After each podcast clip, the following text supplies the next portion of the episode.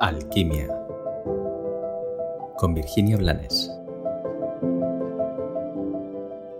Hola, gracias por acompañarme un episodio más en Alquimia. Hace unos episodios hablamos de Dios.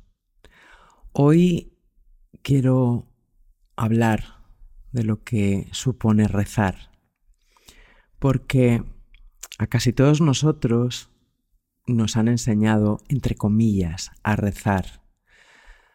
A rezar oraciones que no comprendíamos y posteriormente a pensar que existen ángeles, entidades o incluso un Dios que está ahí escuchando para que nosotros podamos volcar nuestra frustración y pedir que haga o que hagan por nosotros o lo imposible como curar a un moribundo cuando ha llegado su momento, o lo que nos corresponde a nosotros, como encontrar un trabajo satisfactorio en el que podamos ser más felices.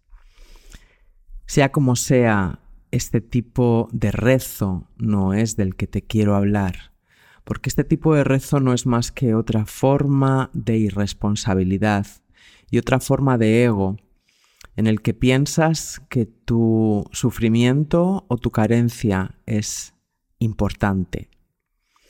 Tan importante que seres superiores en conciencia a ti van a atenderlos.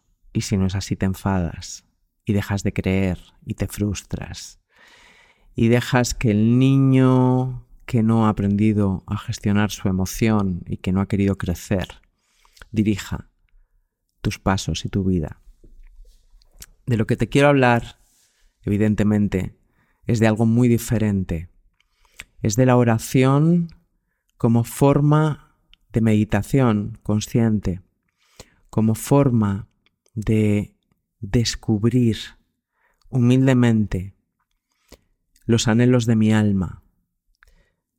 La oración como una forma de escucharme sin filtros, sin vergüenza. Y como una forma de abrir vías al escucharme y al reconocerme para que los dones que ya traigo se manifiesten.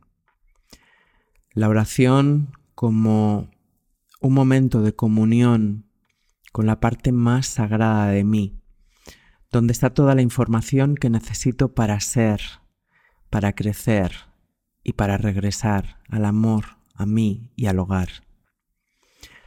Porque nos perdemos en la mente dialéctica, nos perdemos en el ruido, nos perdemos y nos confundimos con los deseos del ego y las necesidades aparentes.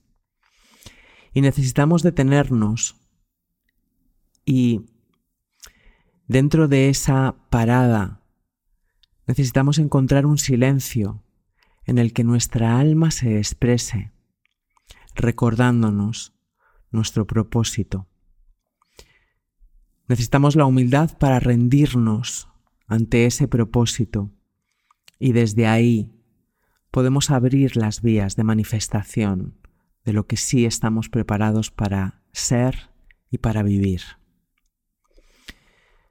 No es necesario que le pidas a alguien, aunque puedes, si así te sientes mejor, mantener esa conversación que es contigo, poniendo en tu mente la imagen de un arcángel o de tu Dios, o de nuestro Dios. Sea como sea, orar, rezar, es un hábito que deberíamos de incluir en nuestras rutinas diarias. Deberíamos dejar de estar tan pegados a las pantallas y deberíamos de buscar un espacio y un tiempo sagrado para conectar con nosotros y descubrir quiénes somos y quiénes podemos ser. Confío en que te regales un momento de oración. Que tengas un maravilloso día.